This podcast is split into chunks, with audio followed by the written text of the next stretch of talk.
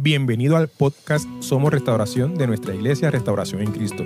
Nuestro deseo es ayudarte a seguir creciendo en todas las áreas de tu vida. Para más información acerca de nuestros servicios y recursos, síguenos en las redes sociales como Somos Restauración y en restauración.live. Debe de entender que ya lo vio en, el- en el- en la pantalla, pero le voy a hablar de- del amor del Padre.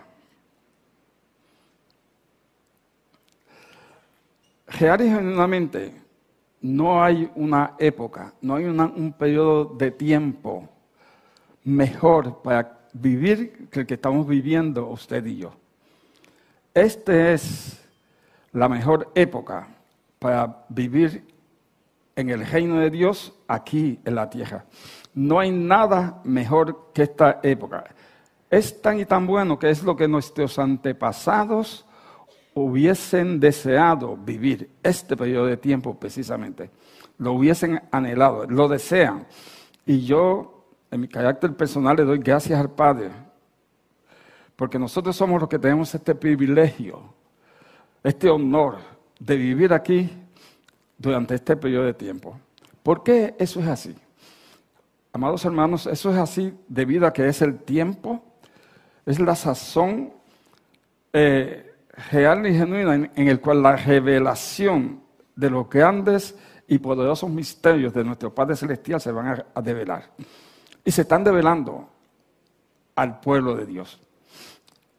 Entre otros grandes y poderosos ministerios de Dios que se están develando, tenemos la promesa realizadas mediante la fe. Fíjese, fíjese qué cosa más hermosa. Las promesas realizadas mediante la fe. Y eso es algo que ha sido un misterio realmente y que lo tenemos a nuestra disposición precisamente en esta, en esta época. Vayamos a Romanos en el capítulo 4, comenzando en el versículo 13. Quiero leer esta escritura porque es el fundamento de toda esta enseñanza que es extremadamente sublime. Esta es la nueva traducción viviente. Obviamente, la promesa que Dios hizo de dar toda la tierra a Abraham y a sus descendientes no se basaba en la obediencia de Abraham a la ley, sino en una relación correcta con Dios, la cual se manifiesta, la cual viene por medio de la fe. Véalo ahí inmediatamente. Vea lo poderoso de lo que le estamos compartiendo. Guau. La promesa de recibir lo que Dios tiene se manifiesta, se manifiesta por una relación correcta con Dios. Y esa relación correcta con Dios se manifiesta por medio de la fe. Si no estamos fluyendo en fe, no vamos a recibir la promesa que Dios ya nos dio. Si la promesa de Dios es solo para los, para los que obedecen la ley, entonces la fe no hace falta. Es lo que está diciendo, es lo que está diciendo el apóstol eh, Pablo, bajo la unción del Espíritu Santo. Te lo dice claramente. Y la promesa no tiene sentido, entonces, porque no es por gracia, no es por fe, sino que es por obediencia. Pues la ley, versículo 15, la ley siempre está, te hay castigo para los que tratan de obedecerla. ¿Vio eso, madre hermano? Por eso los religiosos siempre están en, en una situación difícil. Porque los religiosos están en una condición de actuando más en la carne que en la fe. Porque están tratando de cumplir con algo todo el tiempo. Y no es por lo que yo cumpla, es por lo que yo crea. Dígalo conmigo, no es por lo que yo cumpla es por lo que yo esté creyendo. Es por fe, no por obras. Es lo que te estoy tratando de explicar, que es lo que nos está diciendo el apóstol Pablo bajo la unción del Espíritu Santo. Versículo 15, pues la ley siempre te hay castigo para los que tratan de obedecerla. La única forma de no violar la ley es tener, es no tener ninguna ley para violar. Si no hay ley para violar, pues no vas a violar nada. Es lógico. Pero este versículo 16, recíbalo. Así que la promesa se recibe por medio de la fe. es un regalo inmerecido. Y vivamos o no de acuerdo con la ley de Moisés. Es un regalo de Dios que viene por fe. No importa si tú cumples la ley o no. Todos estamos seguros de recibir esta promesa si tenemos una fe como la de Abraham. Dígalo conmigo. Yo he de recibir la promesa de Dios. Porque yo soy de la descendencia de Abraham. Y yo fluyo en fe, creyendo que Jesús es mi Señor. Amén. Gloria a Dios, gloria a Dios. Véalo conmigo. Dice Abraham, quien es padre de todos los que creen. ¿Cuántos creen? Yo creo, yo, Abraham es mi padre. A eso se refiere la escritura cuando citan lo que Dios dijo. Te hice padre de muchas naciones. Eso sucedió porque Abraham creyó en el Dios que da vida a los muertos y crea cosas nuevas de la nada. Esto es tremendo, hermano. La fe crea cosas nuevas de la nada. Por la fe, Hebreos capítulo 11, por la fe el universo fue constituido de lo que no se veía. Lo señala claramente la palabra. Versículo 18, voy a, seguir, a continuar. Aun cuando no había motivos para tener esperanza, Abraham siguió teniendo esperanza porque había creído en que llegaría a ser el padre de muchas naciones. Pues Dios le había dicho, esa será la cantidad de descendientes que tendrás. Y la fe, versículo 19, y la fe de Abraham no se debilitó a pesar de que él reconocía que por tener unos 100 años de edad, su cuerpo ya estaba, ya estaba, dice la Biblia, muy anciano para tener hijos, igual que el vientre de Sara, su esposa. Versículo 20. Abraham siempre creyó la promesa de Dios sin vacilar. De hecho, su fe se fortaleció aún más y así le dio gloria a Dios. Y este es el versículo que quería expresarles, versículo 21. Abraham estaba plenamente convencido de que Dios era poderoso para cumplir todo lo que promete. Dígalo conmigo, yo estoy plenamente convencido que Dios es capaz, que Dios tiene la habilidad para cumplir todo lo que promete. Si Él lo dijo, Él lo hace. Si Él lo prometió, Él lo cumple. Él no es hijo de hombre para que mienta. Él es Dios fiel. Versículo 22. Y debido a su fe, la fe de Abraham, Dios lo consideró justo y el hecho de que Dios lo considerase justo no fue solo para beneficio de Abraham, sino que quedó escrito también para nuestro beneficio. Dígale que está a su. Ahí estás tú, mi hijo. qué, qué tremendo. Y el hecho de que Dios lo considerara justo no fue solo para beneficio de Abraham, sino que quedó escrito también para nuestro beneficio, porque nos asegura que Dios nos considerará justos a nosotros también si creemos en Él.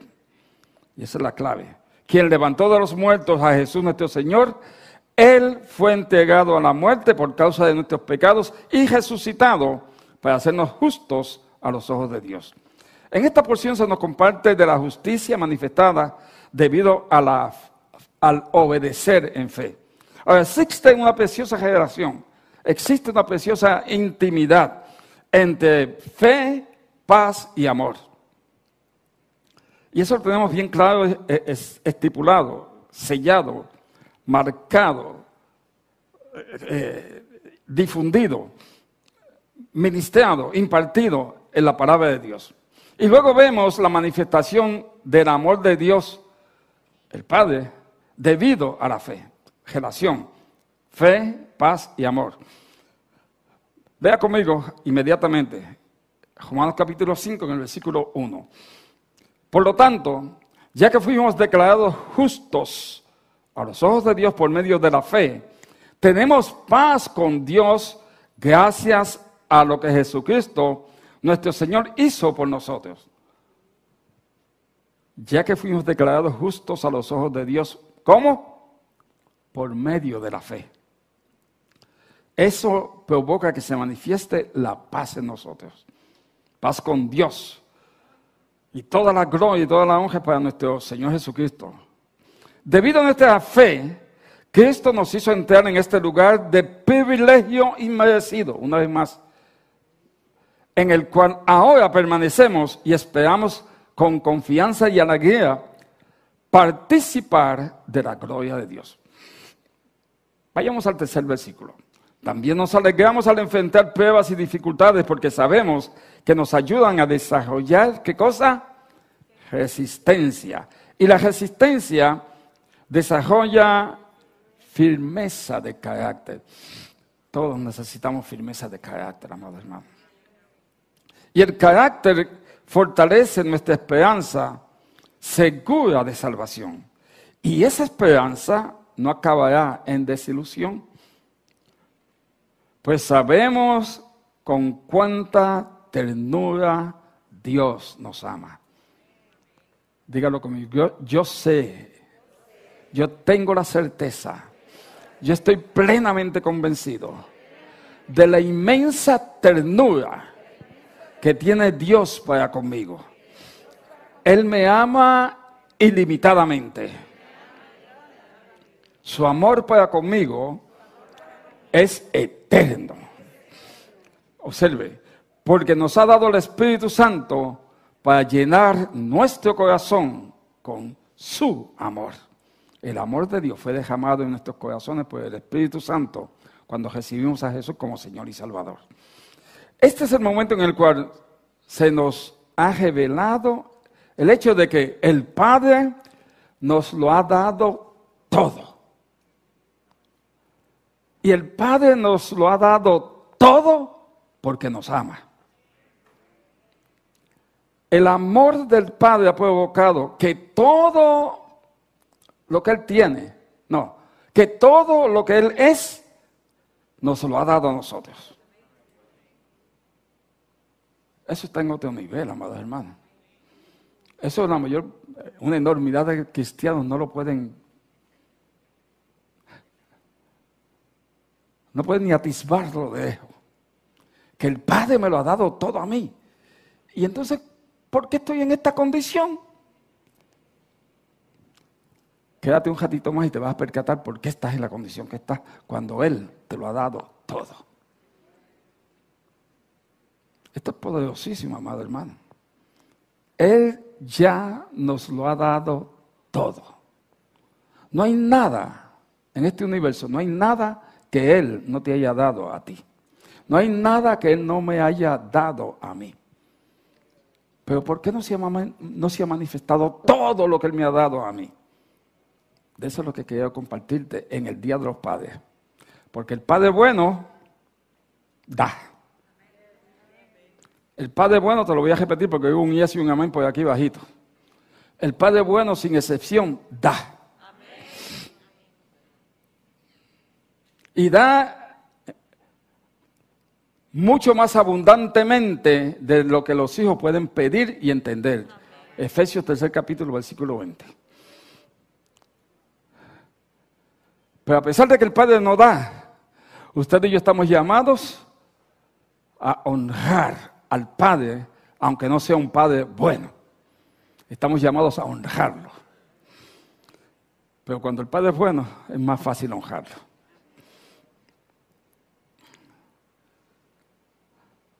Alguien puede decir amén un poquito más fuerte en esta iglesia, gloria a Dios.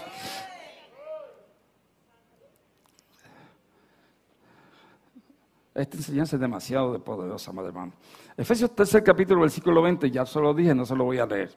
Pero en 1 Timoteo, capítulo 6, versículo 17, la nueva traducción viviente dice, enséñales a los ricos de este mundo que no sean orgullosos, ni que confíen en su dinero, el cual es tan, ¿qué?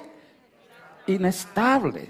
El dinero es totalmente inestable, tú lo tienes ahora y dentro de 10 minutos no sabes dónde está. si te metes a un lugar a comprar algo, ¿cómo? Saliste pelado de ahí. Deberían depositar su confianza en dónde? En Dios, quien nos da todas las cosas en, en abundancia, nos da en abundancia todo lo que necesitamos para que lo disfrutemos. El primer problema de una enorme cantidad de personas es que Dios le está dando las cosas y no las están disfrutando. Dios dándole cosas y quejándose. Cuando debemos estar con acción de gracia, lo que sea, lo que sea que Dios te... Si usted quiere que yo le diga gracias por lo que sea, tráigame aunque sea un fifí de porcelana. Yo le hey, gracias, ya voy a buscar a quien dar. Pienso, voy a- no se lo voy a decir a usted. Voy a buscar, eh, pienso inmediatamente, gracias, qué tremendo. Un fifí de porcelana, gloria a Dios. Pero busco a alguien a quien dárselo, porque yo no necesito, yo no, ¿para qué yo quiero un fifí de porcelana?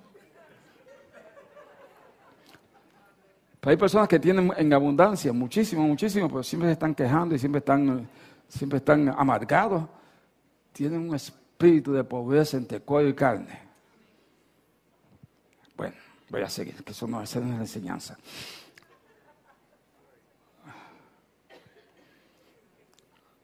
Voy a saltar de, no voy a ir a Romanos 8, voy a ir a 1 Corintios, tercer capítulo. 1 Corintios, tercer capítulo. Que en cada, en cada, en cada aseveración que traigo, le estoy presentando unas escrituras que están confirmando lo que le estoy diciendo. Por eso estoy saltando escrituras para redimir el tiempo. Vayamos a 1 Corintios, tercer capítulo, versículo 21. Así que no se jacten de, segui- de seguir a un, líder humano en particular, pues, pues a ustedes le pertenece alguna cosa. No sigan a personas. Hay personas ciegamente siguiendo a personas. ¡Ay, fulano! Gloria a Dios que Dios ungió a fulano. Pero no es porque sigan a fulano. Sigue a Jesús de Nazaret. Él fue el que le dio a ese fulano todo lo que tiene. No sigamos a los hombres, sigamos al rey de reyes y señor de señores. Mira cómo te dice, a ustedes, ¿por qué? Porque a ti te pertenece todo. En la misma forma que él le dio a Mengano, te lo da a ti también. Porque Mengano es hijo de Dios. ¿Y tú quién eres? Hijo de Dios. Y Dios no hace acepción de personas, amado hermano. Levante su mano si le estoy explicando bien. No siga, no siga, no siga hombres y mujeres. Yo, fulano, y pensé, gloria a Dios por todos esos hombres. Gloria a Dios mil veces. Pero el, el importante es el que lo han ungido a esa persona. Ese es el importante. El importante es el dador. El importante es el proveedor. Que además, el importante es la fuente. No es el receptor. La fuente de donde proviene es lo importante. Y la fuente de nuestra provisión se llama J-E-S, U acentuada S. ¿Qué dice? Aleluya. A ese es el que tenemos que seguir, a ese que tenemos que realmente poner nuestros ojos. Fíjate cómo te dice Pablo, versículo 22, ya sea Pablo, Pablo, o Apolos, o Pedro, o el mundo, la vida, o la muerte, y la muerte, o el presente y el futuro. Todo les pertenece a quién? A mí. Y ustedes pertenecen a Cristo, y Cristo pertenece. Ahí está bien claro, amados hermanos. Esta actitud de generosidad hacia nosotros es manifestada por el Padre de Misericordias debido, por, ¿debido a qué? Porque nos ama. Dios nos ama tanto y tanto que dio a su Hijo unigénito, amados hermanos. Padre, ayúdame, ayúdame a compartir lo que tú quieres a tus hijos. El Padre lo ha dado todo por su gran amor para usted y para mí. Voy a continuar. Voy a saltar a Romanos capítulo 5. Eh, eh, evité de Juan capítulo 4. Romanos capítulo 5 señala. Ahora bien, casi nadie se ofrecería a morir por una persona honrada, por un honrado. Diga, va a hablar de mí. Dígale que está a su lado, prepárate que va a hablar de ti ahora. Aunque tal vez alguien podría estar dispuesto a dar su vida por una persona extraordinariamente buena, pero Dios, mostró el gran amor que nos tiene al enviar a Cristo a morir por nosotros cuando todavía éramos malos. Cuando yo era malo, estoy hablando de mí, yo no sé de ti, estoy hablando de mí. Cristo murió cuando yo era bien malo. Yo no sé de ti, ¿verdad? Quizás tú siempre has sido bueno.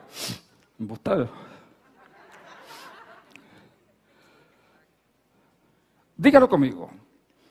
Cuando yo despreciaba a Dios, dígalo, dígalo fuerte, cuando yo despreciaba a Dios, cuando yo no quería a Dios, cuando estaba sin Cristo, ajeno a los pactos de la promesa, sin esperanza y sin Dios, en este mundo, cuando era un pecador, lleno de maldad, lleno de inmundicia y viviendo en tinieblas y pecado, Dios mostró el gran amor que me tiene a mí al enviar a Cristo a morir por mí.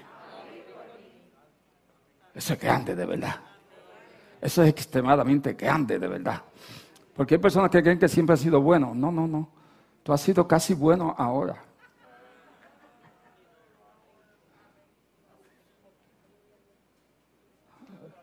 Le voy a dar esa enseñanza. Le voy a dar esa enseñanza. Porque ahora, ahora, ahora eres un poquito bueno. Porque antes, antes un canalla. Lo estoy diciendo verdad, amados hermanos. Antes estábamos en tinieblas.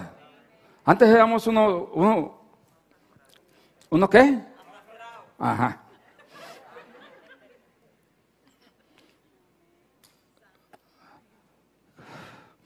Voy a seguir, voy a seguir.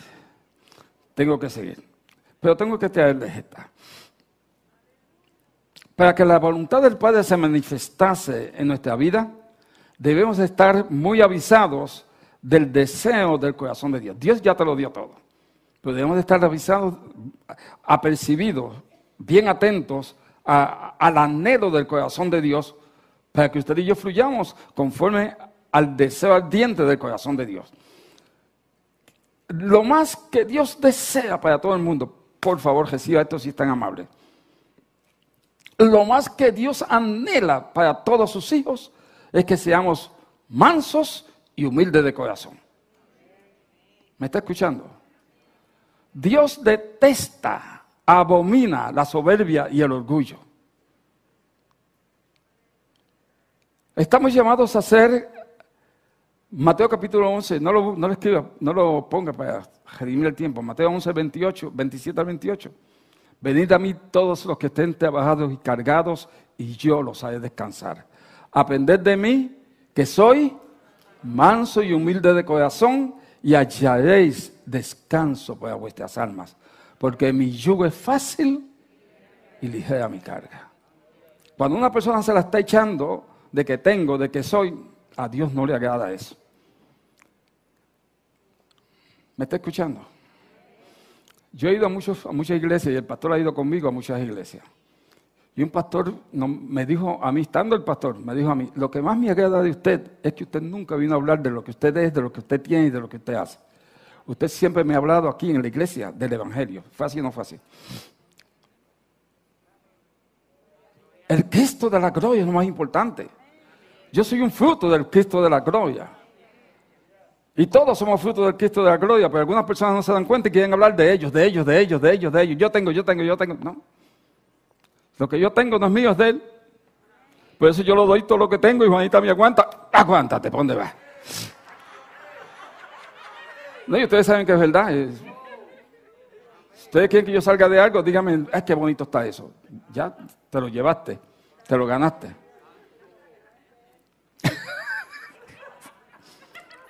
No, no, es que, es que la, bienaventuranza está en el dar y, no, y, reconocer que todo es de Dios. Te lo voy a demostrar, Romanos capítulo 2, en el tercer versículo. Basado en el privilegio y la autoridad que Dios me ha dado, le advierto a cada uno de ustedes lo siguiente, ninguno se queda mejor que, que lo que realmente es. No vas a engañar a nadie, te estás engañando tú mismo. Tú mismo el que dice, después cuando estás aparte, Dios mío, yo sí le estaque de amajar los embusteros. Porque te das cuenta de lo que tú tienes y de lo que tú eres. Sean realistas al evaluarse a ustedes mismos. Háganlo según la medida de fe que Dios le dio a cada uno. Me parece que dice que Dios le haya dado, exactamente. Es que esa es la nueva traducción viviente. Reina Valera dice, como se la acaba de decir. Y le voy a dar esta escritura donde dice en Filipenses capítulo 2, en el tercer versículo. No sean egoístas. No traten de impresionar a nadie. Sean humildes, es decir, considerando a los demás como mejores que ustedes. Si tú tienes esa actitud de considerar a los demás como mejor que tú, tu vida va a ser otro tipo de vida. Vas a escuchar, que necesitamos escuchar, prestos para escuchar, tardos para hablar, tardos para ayudarse. No se ocupen solo de sus propios intereses, sino también procuren interesarse en los demás. Dios mío, tengo que continuar, tengo que continuar. Dios, ya son las 12. Nos quedamos un ratito más. Gracias, gracias, gracias.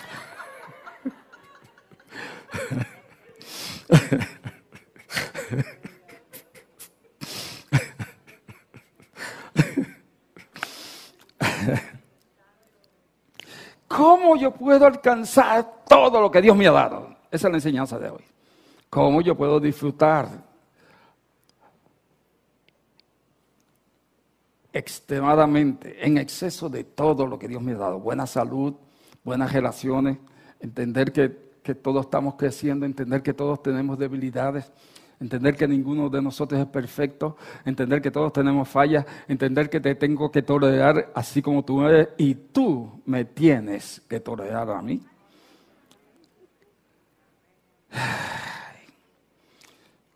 Cuando podemos fluir así, podemos vivir en el reposo del Señor.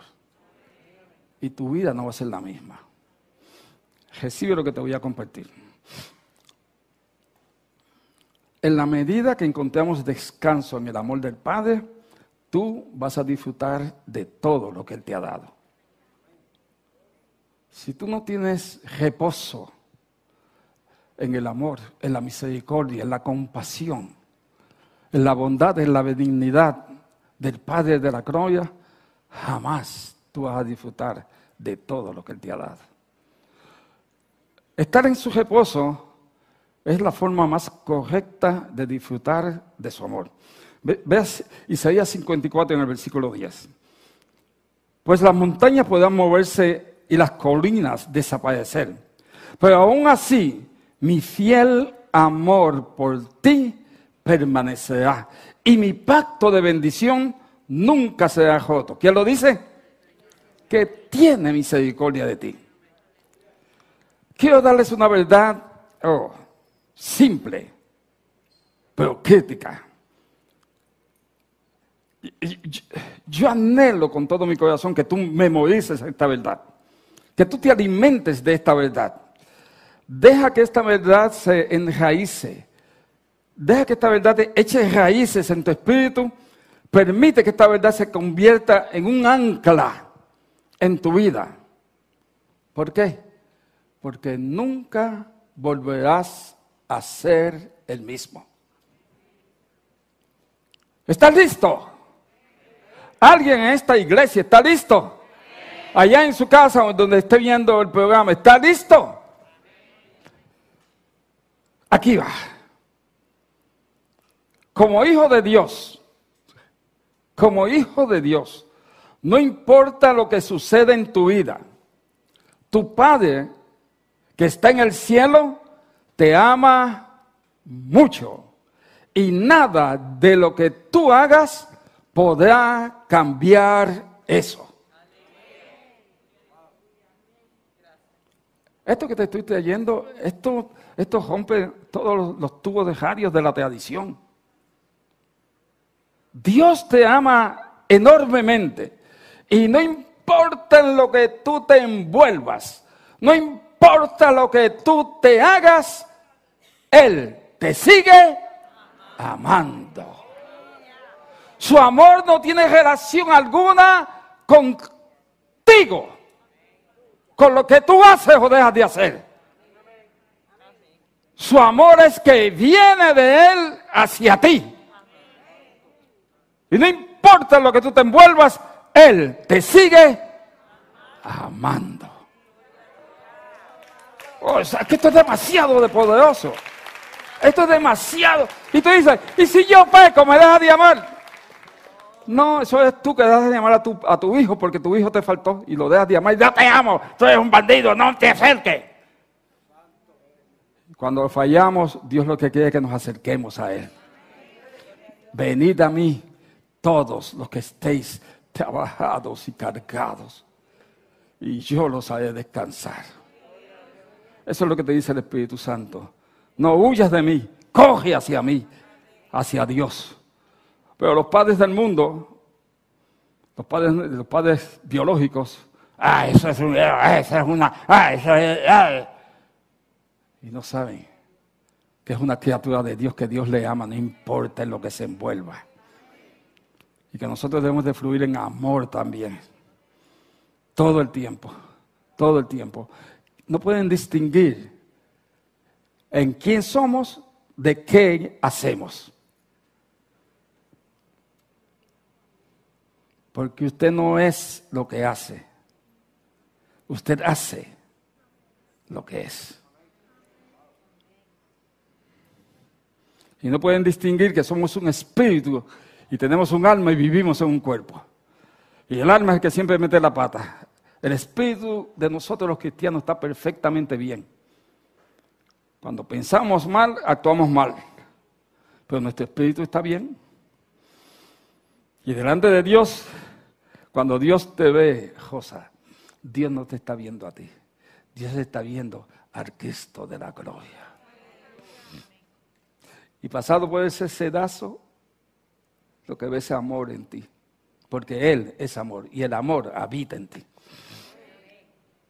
Pero yo estaba haciendo esto, estaba haciendo aquello, estaba haciendo esto otro. Dije esto, dije aquello otro. Pero Dios ve amor. La tradición no entiende esto. La tradición es, ah, hizo esto, hizo esto, aquello otro. Le perdió la mano porque Dios le cortó la mano. Qué disparate, Dios mío.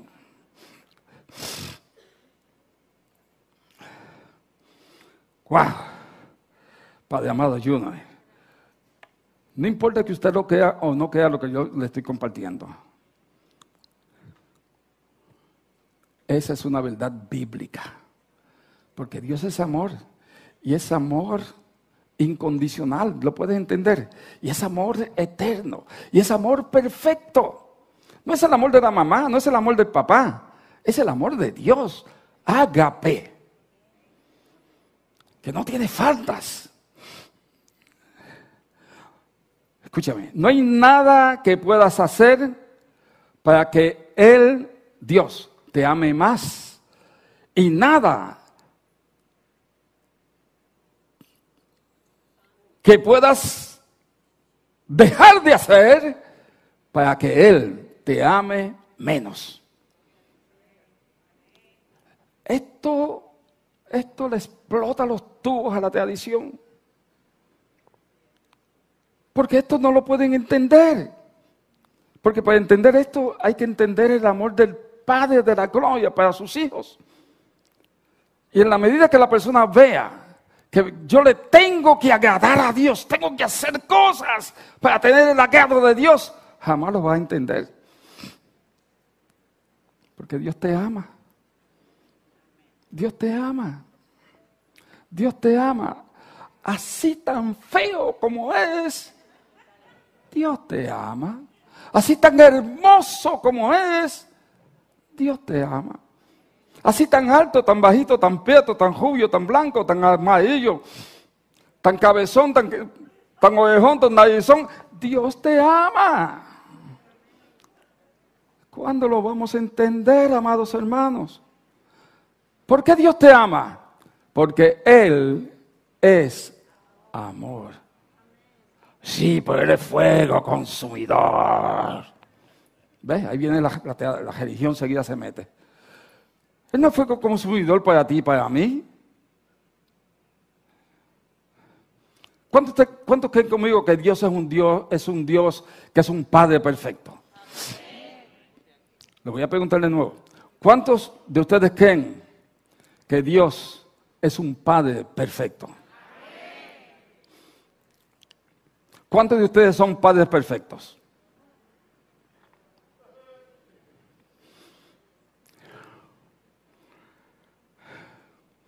Si su hijo hace cualquier cosa mala, ¿qué usted hace?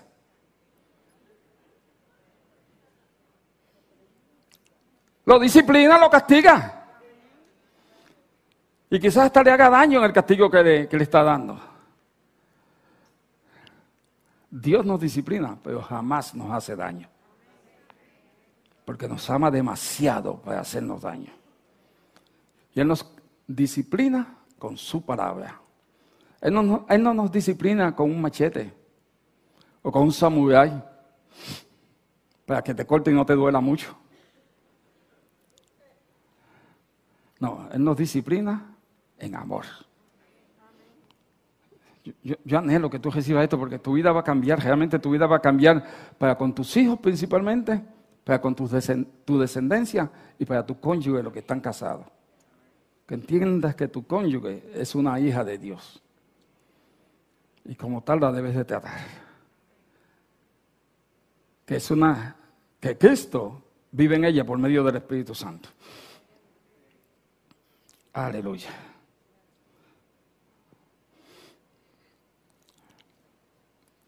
Esto es muy especial cuando, cuando muy, extremadamente especial, cuando usted percibe, cuando usted sienta que ha fallado. ¿Qué dice la Biblia que es usted con relación al Padre? La Biblia dice que usted es la niña del ojo de Dios. Lo dice la Biblia, no lo digo yo. Y si usted y yo somos las niñas de los ojos de Dios, Dios le va, le, va a meter una puya en el ojo o, un empendible en el ojo para que aprenda, para que no vuelvas a ver por ese ojo bandido. No, no, Dios te ama demasiado, hermano, gloria a Dios, glorificado el nombre de Jesús. Dios te ama con amor eterno. Dígalo, Dios me ama con amor eterno con amor perfecto, con amor inmerecido. Su amor para conmigo es por toda la eternidad. Gracias, Padre. En el nombre de Jesús. Vea cómo dice Jeremías capítulo 31, tercer versículo. Hace tiempo el Señor le dijo a Israel, yo te he amado por lo mío con un amor eterno, con amor inagotable. Vean, vean, por favor, por favor, vea conmigo, no lo pierda de vista. Con amor inagotable te acerqué a mí. Dios te está diciendo, yo te, yo te he atado con cadenas espirituales de amor para que no te puedas alejar de mí. Te tengo atado con amor hacia mí. Es lo que Dios te está diciendo. El amor que el Padre tiene por ti es eterno y perfecto. Y reciba esto. Es un amor que es el mismo ayer, hoy y siempre. ¿Estás viendo esto, amado hermano? Siente, perciba a tu papá Dios envolviéndote en su abrazo en este instante. En Él estás seguro es completamente amado y aceptado. Efesios capítulo 1 te lo señala. Dígalo, yo soy completo y totalmente amado y aceptado.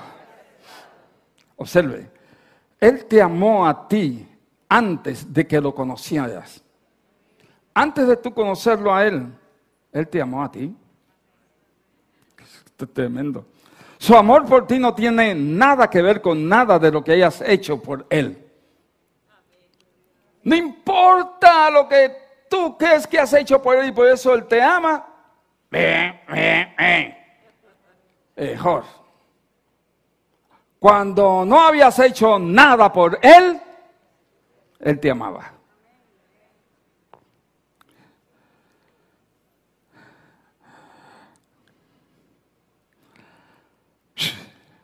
Nada de lo que hagas afectará su amor inquebrantable e incondicional por ti.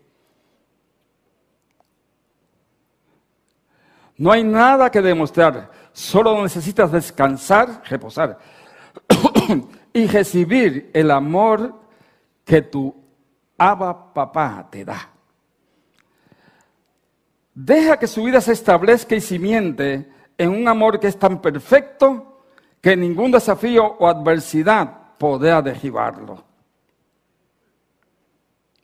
Si crees que te equivocaste, si crees que metiste la pata, si crees que pecaste, coge hacia Dios. No cojas de Dios, coge hacia Él.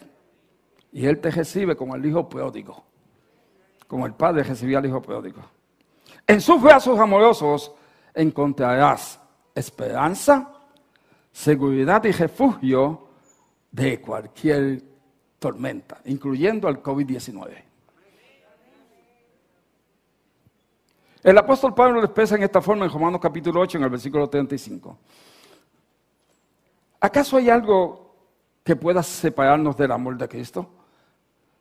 Usted sabe que cuando Pablo escribió, el apóstol Pablo escribió, todo lo escribió bajo el aval del Espíritu Santo en el nombre de Jesús. Pablo no escribió nada que no tuviese el visto bueno de Dios. Y Pablo lo escribió y nos está diciendo, ¿acaso hay algo que pueda separarnos del amor de Cristo Jesús? ¿Hay algo que te pueda separar del amor de Dios? ¿Será que Él ya nos ama si tenemos problemas o aflicciones? Si somos perseguidos o pasamos hambre, hambre, perdón, o estamos en la miseria o en peligro o bajo amenaza de muerte? Como dicen las escrituras, por causa, por tu causa, nos matan cada día, nos tratan como a ovejas en el matadero. Y se contesta el mismo para contestarnos a nosotros. Claro que no. A pesar de todas estas cosas, nuestra victoria es absoluta por medio de Cristo, quien nos amó. Y estoy convencido de que nada podrá jamás separarnos del amor de Dios. Ni la muerte, ni la vida, ni ángeles, ni demonios, ni nuestros temores de hoy, ni nuestras preocupaciones de mañana, ni siquiera los poderes del infierno pueden separarnos del amor de Dios. Ningún poder en las alturas ni en las profundidades. De hecho, nada en toda la creación podrá jamás separarnos del amor de Dios que está revelado en Cristo Jesús, nuestro Señor. De modo que, escuche por favor, amado hermano, amada hermana, no hay advertencias ni renuncias cuando se trata del amor de tu Padre Celestial. La Biblia lo dice claramente, que nada, nada, nada podrá separarte del amor de tu Padre que está en los cielos. Nada te puede separar del amor de Dios. Es una declaración y una promesa absoluta. ¿Qué significa nada? Oh, perdón, no, quise, no quise poner una situación difícil. ¿Qué significa nada? Nada, nada. ¿Qué incluye nada? Todo. Nada lo incluye todo. Y nada significa nada, nada, nada, nada. Como que esto significa que incluso mis errores, para que nadie se sienta mal, como creyente esto significa que mis fallas, Mis pecados no pueden separarme del amor de mi Padre de la gloria. En la medida que yo, escúchenme bien, voy a hablar en, en, el, en el vernáculo del cielito. En la medida que yo meta la pata, el Espíritu Santo me da convicción, yo voy con un corazón contito, genuino y realmente delante del Padre. Y se lo indico a él, Padre, metí la pata otra vez. Otra vez metí la pata. ¿Tú sabes lo que me va a decir papá? Negrito, ya yo te perdoné en Cristo Jesús. Pues lávame con tu sangre preciosa. Límpiame de toda maldad. ¿Y tú sabes lo que hace papá? Me limpia y me lava. Y queda en su presencia sin complejo de culpa, ni de condenación, ni de pecado, ni de iniquidad, ni de transgresión, ni de falta. Quedó lavado en la sangre de Jesús, limpiecito como un bebé recién nacido en su presencia. Perdonado por él. Yo sé que las personas están todavía pendientes, mira lo que hizo, mira lo que hizo, pero estoy perdonado. Eso rompe, eso rompe, eso rompe los paradigmas de,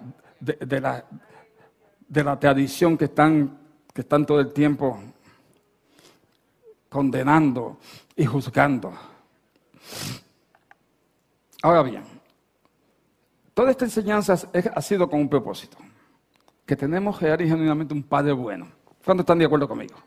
¿Hay alguien de acuerdo conmigo en este lugar que nuestro Padre es genuinamente, realmente bueno? y es bueno en su totalidad, no es bueno un poquito, no, es bueno en su totalidad. No hay nada que quede fuera de su bondad y su benignidad. Él es bueno. Él es bueno. Y Él te ama. Escúchate, hija, Él te ama. Que esa es la parte más importante. Él es un Dios amoroso y dejamó todo su amor en tu corazón. Porque te ama. Y, lo hemos tenido esta enseñanza porque Wow, Padre, ayúdame.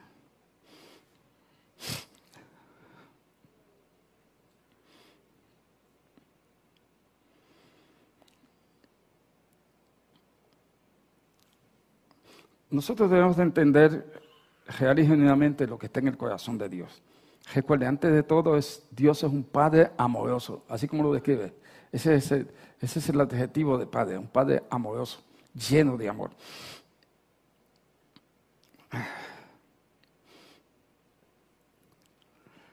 no, es que estoy buscando cómo yo le puedo presentar lo que, lo que recibí, pero voy a hacer como, como el Señor me guíe.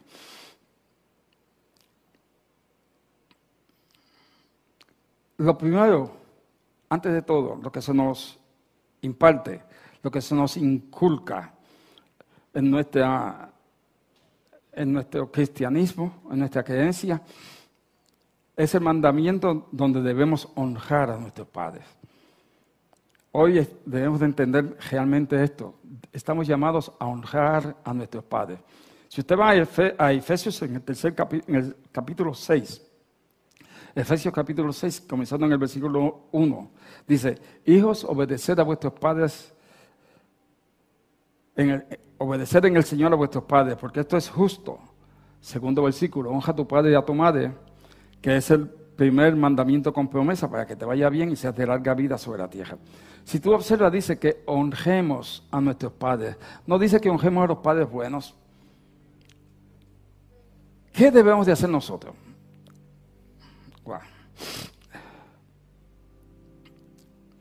Lo que estamos llamados a hacer nosotros es a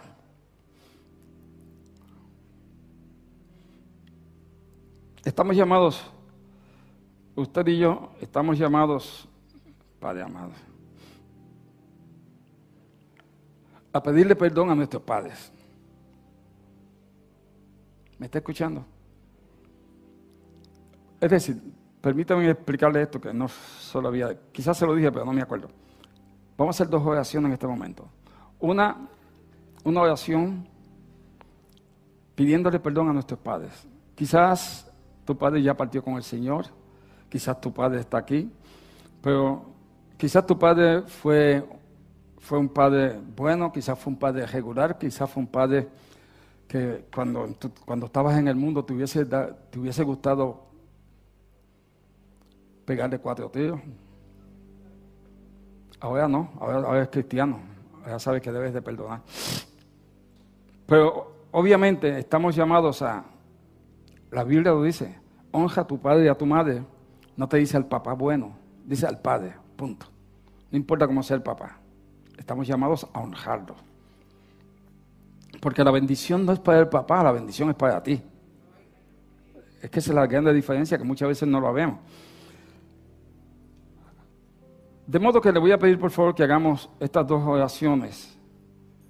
La primera que vamos a hacer es dándole gracias porque Él es el Padre perfecto, al Padre celestial. Y luego perdonando a nuestros padres. Y la segunda oración que vamos a hacer fue la que yo recibí del Señor esta madrugada. Según les dije un momento dado en la introducción, estuvimos, estuvimos en conversación buscando qué podíamos hacer en el Día de los Padres que fuese, que fuese de bendición para los, para, los, para los padres como fue para las madres. Y recibí algo, además de lo que les voy a compartir, que es lo que habíamos coordinado presentarle. Vamos a hacer esta oración sin más preámbulo. Le pido por favor, si es tan amable, que cierre sus ojos y para, para acelerarlo todo, repítalo después de mí en el dulce nombre de Jesús, si es tan amable. Dígalo conmigo, por favor. Padre Santo y bueno, en el nombre de mi Señor Jesús, te doy gracias. Tu palabra dice que tú no desprecias un corazón contrito y humillado, que venga a tu presencia. En esta condición, vengo delante de tu presencia en total y absoluta mansedumbre y humildad, confesando, segunda de Crónicas, en el capítulo 7, donde dice, si se humillare mi pueblo, sobre el cual mi nombre es invocado, y oraren, y buscaren mi rostro, y se convirtieran de sus malos caminos, entonces yo oiré desde los cielos y perdonaré sus pecados y sanaré su, tierra. Padre amado, estamos humillados, invocando tu nombre, estamos orando, buscando tu rostro y convirtiéndonos de nuestros malos caminos. Lo hacemos así porque te hemos fallado, hemos fallado a tu palabra, pero te vamos a demostrar con acciones de que en este momento somos mejores personas y que seguimos los estatutos que nos dejaste como guía espiritual. También te agradecemos por cada día de nuestras vidas, por la salud y por permitirnos ver el sol cada mañana.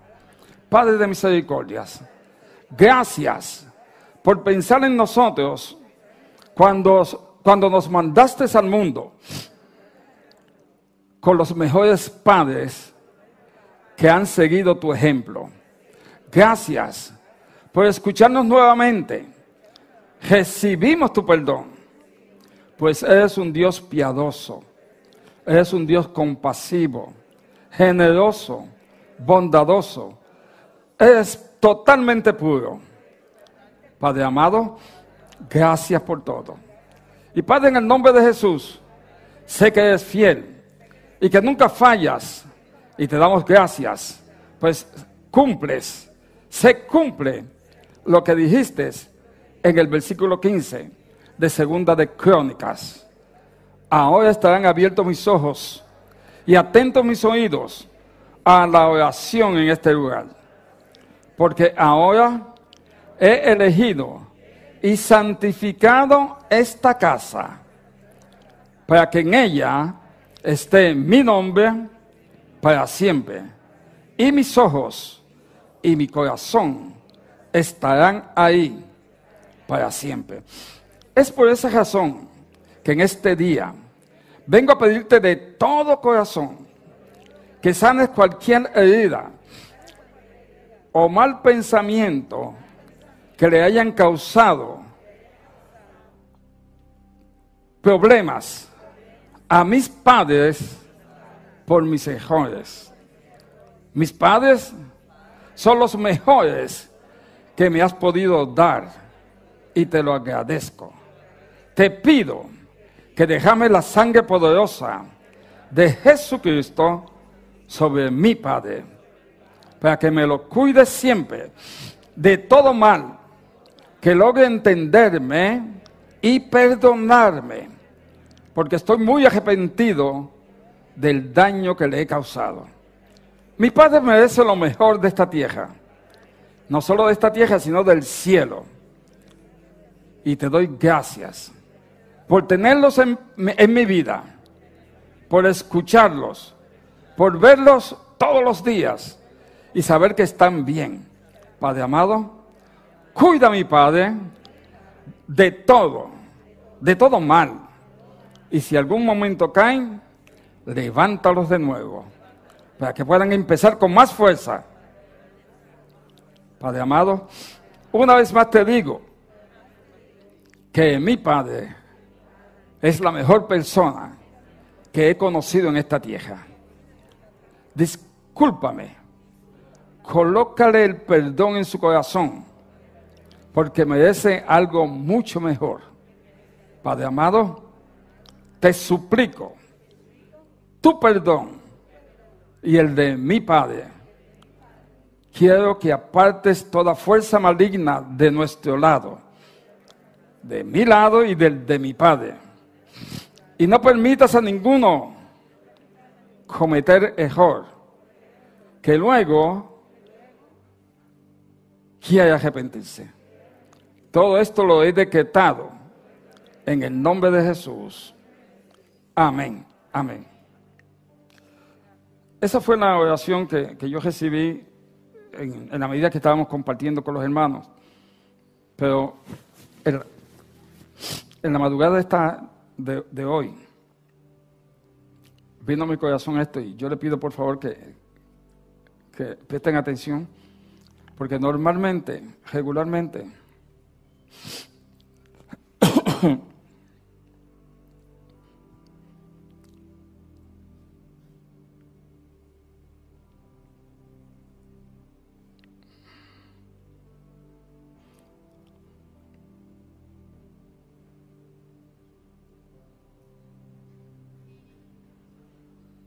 estamos nosotros hablándole a los padres.